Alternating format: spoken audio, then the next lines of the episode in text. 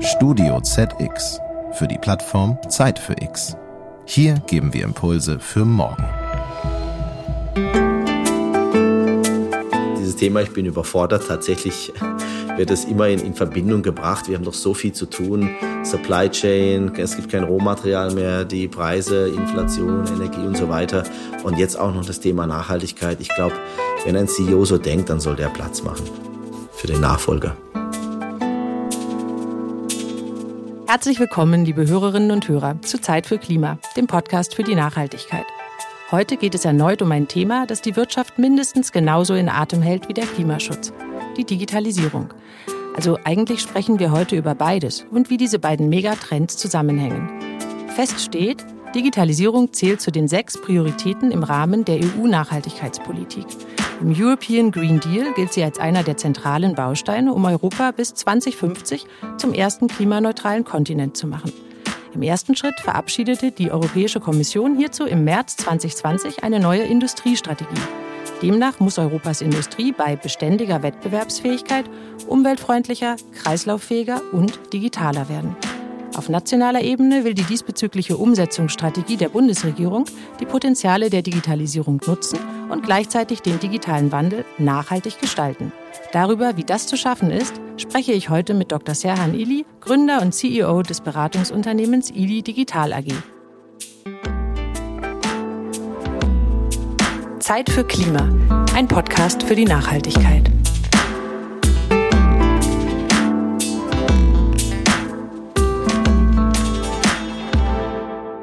Schön, dass du da bist, Serhan. Herzlich willkommen.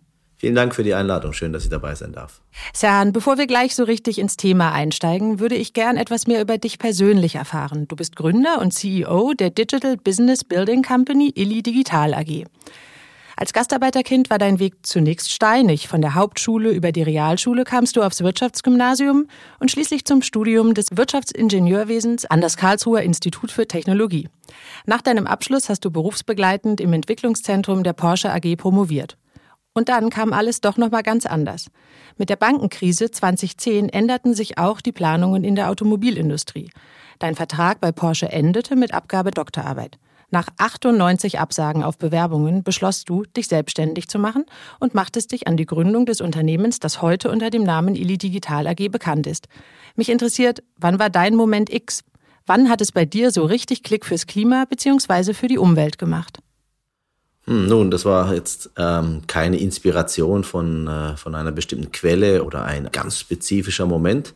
Ich denke, es ist, wie du schon beschrieben hast, ein Teil meiner Persönlichkeit vor über 50 Jahren sind meine Eltern nach Deutschland gekommen, haben ihre Heimat verlassen und ähm, auf der Suche nach neuen Chancen, diese zu verstehen und aber auch zu, zu ergreifen.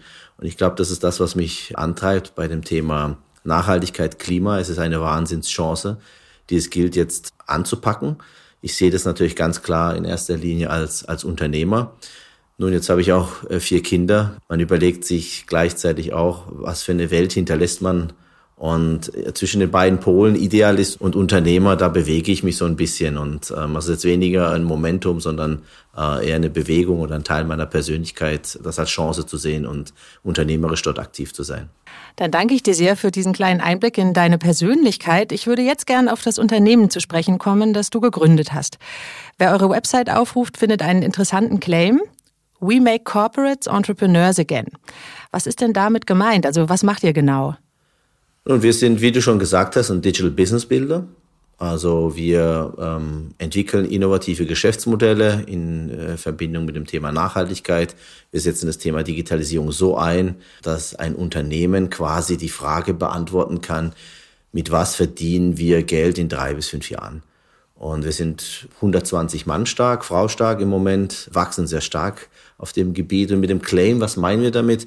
Wenn man sich mal überlegt, welche Stärken braucht man denn jetzt tatsächlich, um sein Geschäftsmodell zu reflektieren und, und um diese Frage zu beantworten, wie sind wir erfolgreich in drei bis fünf Jahren, dann sind das mit Sicherheit nicht operative Exzellenz, inkrementelle Verbesserungen. Nein, das sind eher Themen wie Chancenintelligenz, Umsetzungsfähigkeit, Unternehmertum.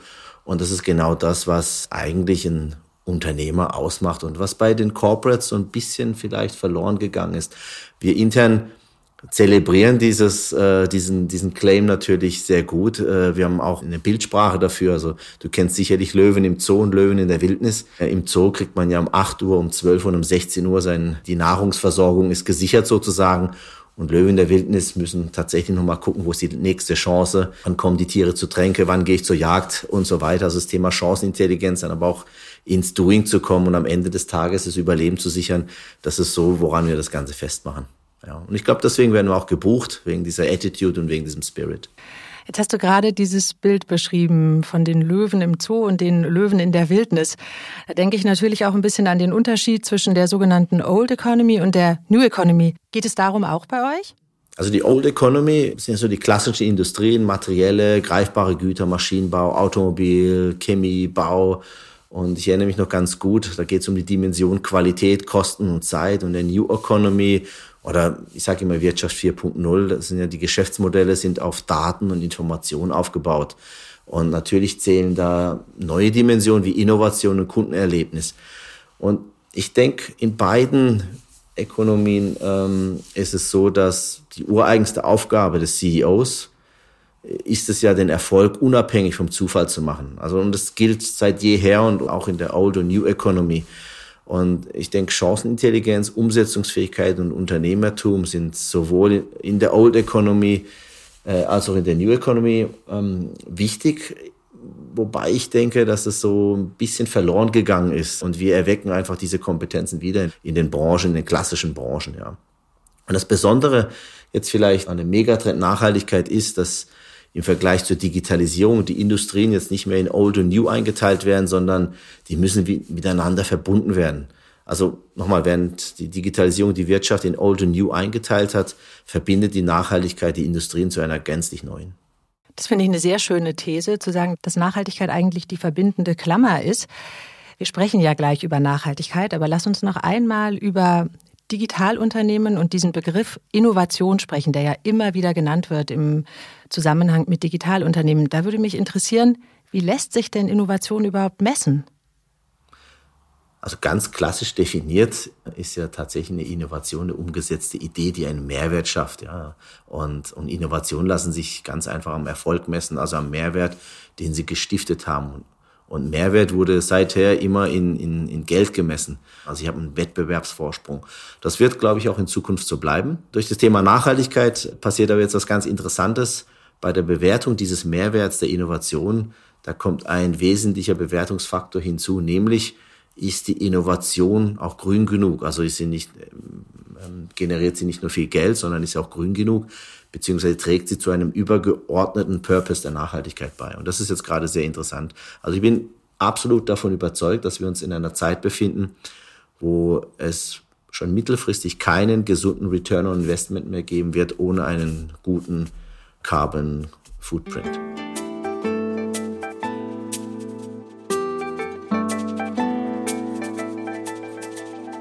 Da würde mich interessieren, du hast jetzt referiert sozusagen, welche Veränderungen es gibt. Aber was meinst du, warum gibt es diese? Und vor allen Dingen, wie kann ein Unternehmen in diesem exponentiellen Zeitalter überhaupt noch eine Vision entwickeln, die dann auch, wenn alles eigentlich immer schneller wird, für eine gewisse Zeit gültig ist? Hm, warum gibt es Veränderungen? Ich denke, weil sich die Menschen verändern, weil sich die, die, die Welt verändert. Also ich finde, die Geschäftswelt hat drei Generationen erlebt. Einmal die, klar, die industrielle Revolution, die Informationsrevolution und die soziale Revolution, die wir jetzt durchleben.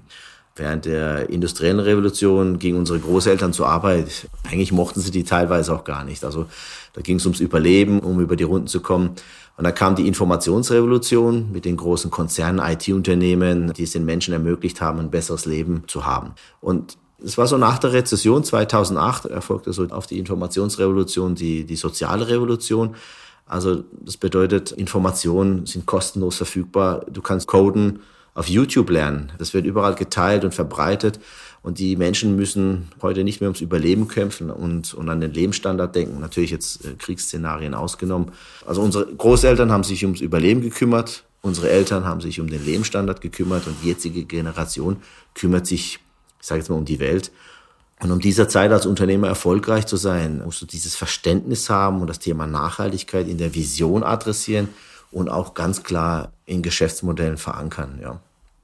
Mit diesem Begriff Generation, da nähern wir uns jetzt auch unserem eigentlichen Thema, denn Nachhaltigkeit zeichnet sich ja dadurch aus, dass es dabei um langfristiges, generationenübergreifendes Denken geht und eben nicht etwa um quartalsweises Denken. Ist das in Zeiten, in denen sich Unternehmen mit Digitalisierung, disruptiven Technologien, neuen Arbeitskonzepten und Geschäftsmodellen auseinandersetzen, nicht fast schon ein bisschen überfordernd, dann auch noch auf Nachhaltigkeit zu achten? Ach Gott, was soll ich dazu sagen? Ich, ich kann es wirklich nicht mehr hören. Äh, dieses Thema, ich bin überfordert. Tatsächlich wird es immer in, in Verbindung gebracht. Wir haben doch so viel zu tun. Supply Chain, es gibt kein Rohmaterial mehr, die Preise, Inflation, Energie und so weiter. Und jetzt auch noch das Thema Nachhaltigkeit. Ich glaube, wenn ein CEO so denkt, dann soll der Platz machen für den, für den Nachfolger. Also, was mir aber tatsächlich gefällt, wie ich gesagt habe, die Verbindung, die die, die Nachhaltigkeit schafft zwischen der Old und New Economy, also dass man wirklich sagt, also es ist generationsübergreifendes Denken und nicht etwa quartalsweise Denken. Es ist nicht mehr eine Modeerscheinung, es ist mehr und mehr Pflicht und das ist das, was mir gefällt.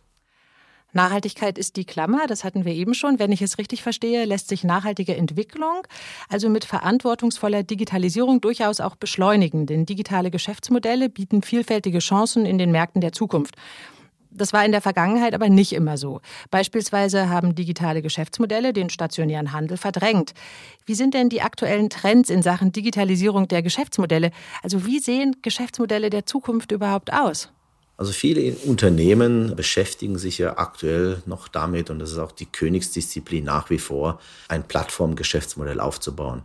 Also mit Daten, Informationen, die man gewinnt, über digitale Touchpoints, so viele Daten, Informationen zu sammeln, dass man die in, in digitales Wissen umwandelt und da, dadurch sein Geschäft betreibt und auch neue digitale Leistungsversprechen anbietet für zusätzliche Gewinn. Also Plattform plus Service, das ist so aktuell nach wie vor das Top-Thema.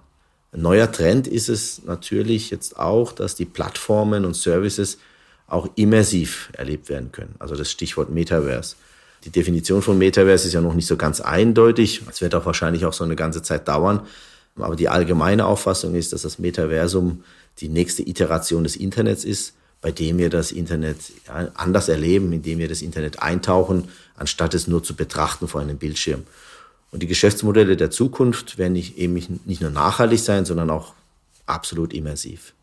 Das klingt natürlich sehr spannend, wenn die Geschäftsmodelle der Zukunft nachhaltig und immersiv gleichzeitig sein werden.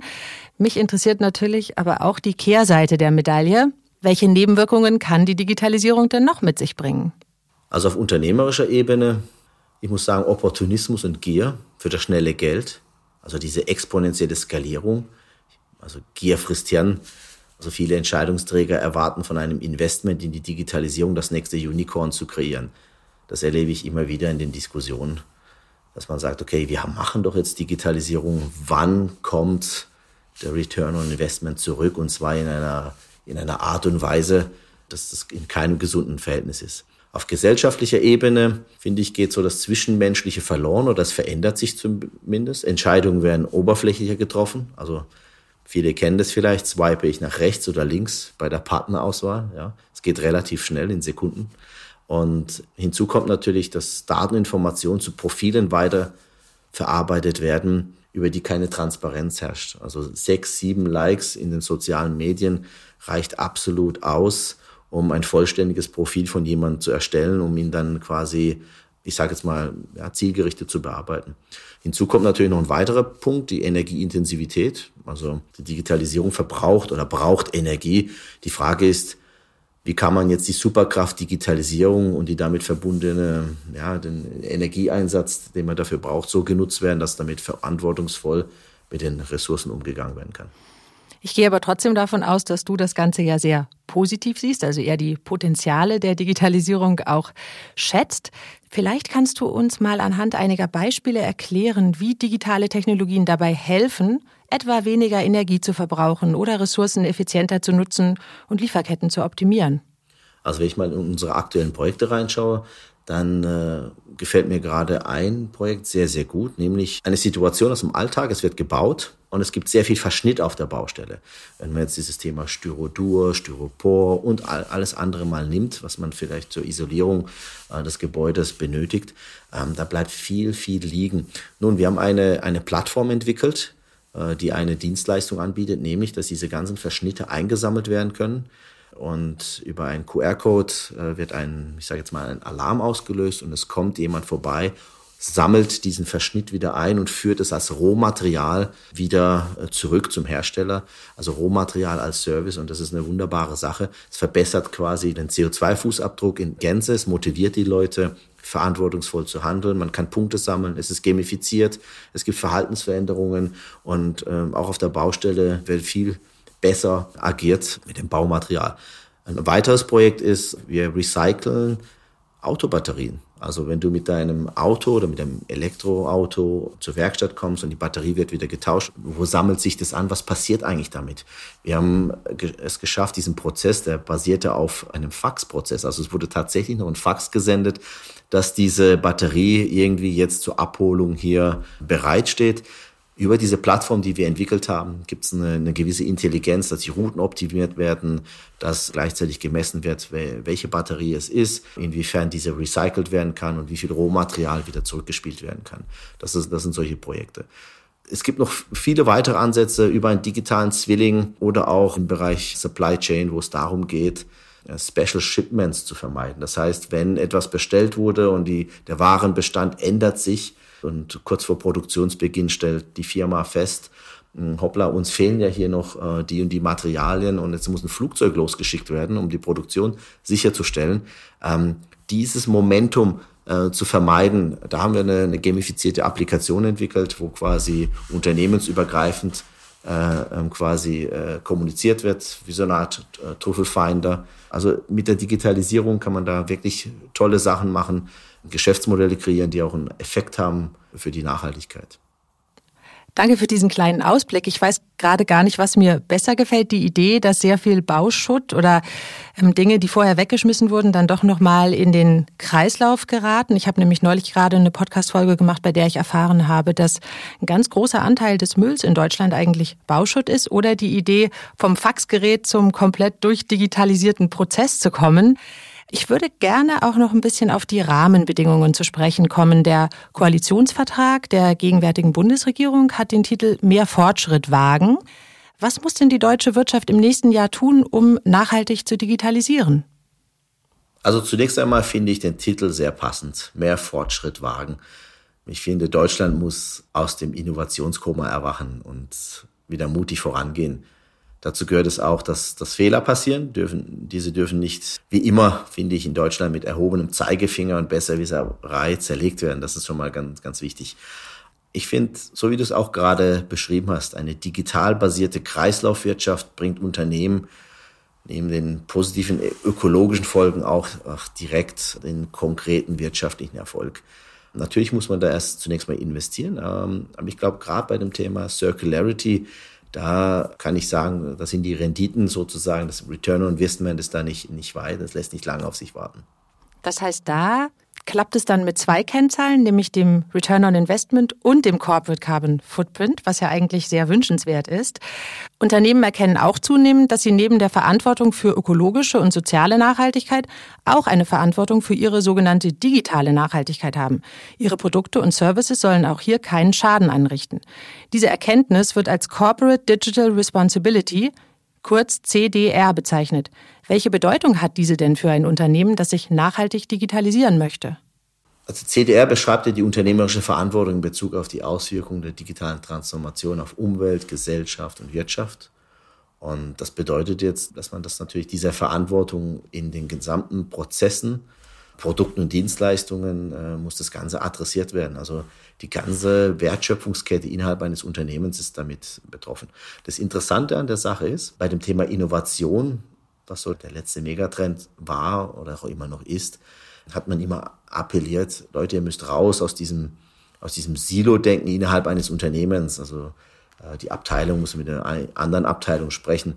Beim CDR gilt es jetzt, das Silo-Denken außerhalb des Unternehmens aufzubrechen. Das ist jetzt, hat sich etwas erweitert. Also was ich damit meine ist, die Unternehmen müssen mitwirken, den digitalen Fortschritt in Gesellschaften, gesellschaftlichen Nutzen zu verwandeln und diesen auch ethisch zu gestalten. Ja. Also der Scope und der Verantwortungsbereich ist da mit dem Thema Nachhaltigkeit im Vergleich zu Innovation ein Stück weit gewachsen. Ich danke dir sehr für diese Erläuterungen, auch die Beispiele, die du vorhin genannt hast. Die klingen ja so, als ob ihr wirklich schon jede Menge Erfahrung und Wissen zum Thema nachhaltige Digitalisierung vorweisen könnt. Ich habe auch gelesen, dass Ili Digital immer wieder Studien veröffentlicht. Worum geht es denn da so? Ja, aktuell haben wir, ich glaube, zwei, zwei White Papers fertiggestellt und, und, und eine Studie. Zum einen ist es die Nachhaltigkeit äh, als Schlüsselindikator für Erfolg. Und das andere White Paper, Beschleunigung der Kreislaufwirtschaft, also auch über, die, über das Thema, was wir heute gesprochen haben. Wir arbeiten aktuell auch an einer Studie, wie das Thema Gamification und Psychologie genutzt werden kann, um über diese digitalen Touchpoints Verhaltensänderungen im, im Zusammenhang mit der Nachhaltigkeit zu erreichen. Das ist sehr, sehr interessant. Und äh, das sind so die Studien, an denen wir gerade arbeiten oder die wir auch gerade publizieren. Kannst du uns noch einen kleinen Einblick geben in die wesentlichen Erkenntnisse? Also ganz klar, Digitalisierung und Nachhaltigkeit, das sind die beiden neuen Superkräfte ja, im Duett. Das ist ganz klar. Ich bleibe bei der These, kein guter Return on Investment, kein guter ROI zukünftig mehr. Es geht guter ROI nur noch mit gutem CCF, mit dem Corporate Carbon Footprint.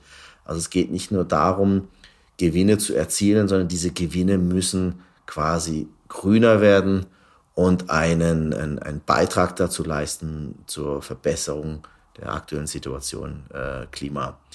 Und ähm, was natürlich auch nochmal eine wesentliche Erkenntnis ist, Unternehmen müssen tatsächlich in dieser Kreislaufwirtschaft denken und diese auch angehen. Da stecken ganz, ganz viele neue Geschäftsmodelle drin. Und also das Thema Rohmaterial als Service zu erkennen, das sind so die, die wesentlichen Erkenntnisse, ja. Jetzt hast du gerade von den beiden Superkräften Nachhaltigkeit und Digitalisierung gesprochen. Habt ihr euch auch mal überlegt, genauer zu untersuchen, wie Unternehmen, die in ihrer Digitalisierungsstrategie einen Fokus auf Nachhaltigkeit setzen, eigentlich dastehen? Also wir haben, das ist eigentlich eine, eine, eine gute Idee. Also wir haben vor einigen Jahren mal eine Studie gemacht, die die Innovationskraft der damaligen DAX 30 Unternehmen untersucht hat. Diese wurde mit so einem Ranking, also Top und Flop, diese Studie wurde auch mal im Harvard Business Manager veröffentlicht. Aber da bringst du mich auf eine, auf eigentlich auf eine gute Idee. Also wir könnten auch untersuchen, ob diese Hypothese guter ROI nur mit gutem CCF tatsächlich stimmt und welche Ansätze Unternehmen fahren können, um das zu erreichen und wie stehen die im Vergleich da, ist sicherlich mal wert, das zu untersuchen. Also Serhan, ich finde, das klingt sehr, sehr spannend. Mich würde das sehr freuen, wenn ihr das untersuchen würdet. Und ich verspreche dir dann, dass wir auch auf Zeit für Klima darüber berichten. Für heute sind wir leider schon am Ende unseres Gesprächs angelangt. Ich danke dir sehr für die interessanten Insights. Schön, dass du da warst. Hat mir Spaß gemacht. Vielen Dank, liebe Christina.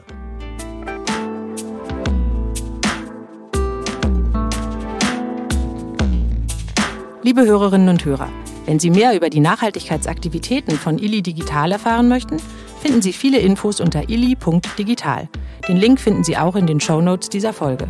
Dort gibt es außerdem einen Link, mit dem Sie sich für unseren Zeit für Klima Newsletter anmelden können, falls Sie das noch nicht getan haben. Ich danke Ihnen fürs Zuhören und freue mich aufs nächste Mal und auf Serhans Studie. Machen Sie es gut.